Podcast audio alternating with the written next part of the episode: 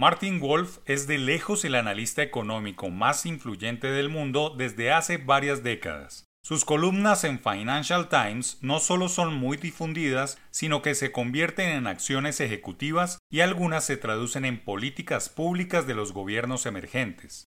Esta semana escribió sobre uno de los temas obligados en Colombia, el rol, las funciones, el papel de los empresarios en la formación política de países y mercados.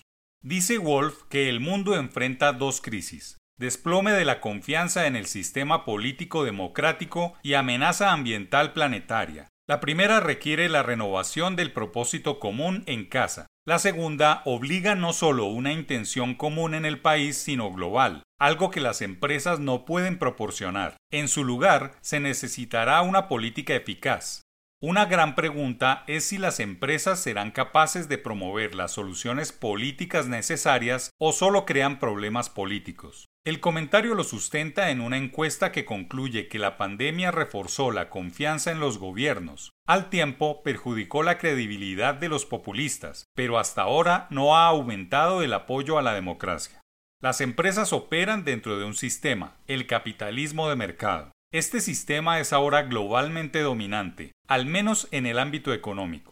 La esencia del capitalismo es la competencia. Esto tiene profundas implicaciones. Las entidades competitivas que buscan utilidades son amorales, incluso si respetan la ley. No estarán dispuestas a hacer cosas que no sean rentables, aunque sean socialmente deseables, ni se negarán a hacer cosas rentables, aunque sean indeseables. Sus accionistas pueden rebelarse.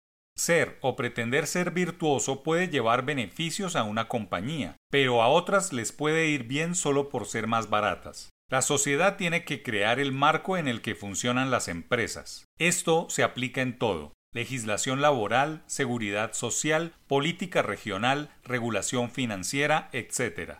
Los empresarios no solo generan empleo formal, pagan el grueso de los impuestos y desarrollan las regiones. Son auténticos líderes que no deben aislarse en sus negocios y no construir una burbuja en torno a sus compañías. Su trabajo por el barrio, ciudad, región, comunidad y el país debe ser inherente. No solo es ser gran contribuyente, es ser un líder de la prosperidad, el bienestar y estar de frente en la minimización de las precariedades.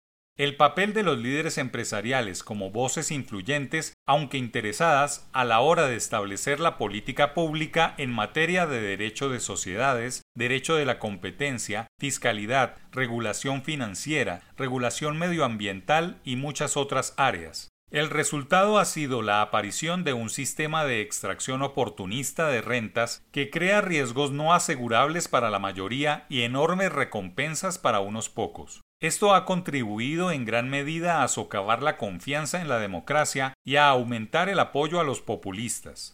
No se puede separar el papel de las empresas que maximizan los beneficios del de la política a la hora de establecer las reglas de juego, como recomendó Milton Friedman. Hoy, más que en ningún otro momento de la historia, los empresarios deben recuperar el liderazgo perdido y ocupado por ideas antiempresa.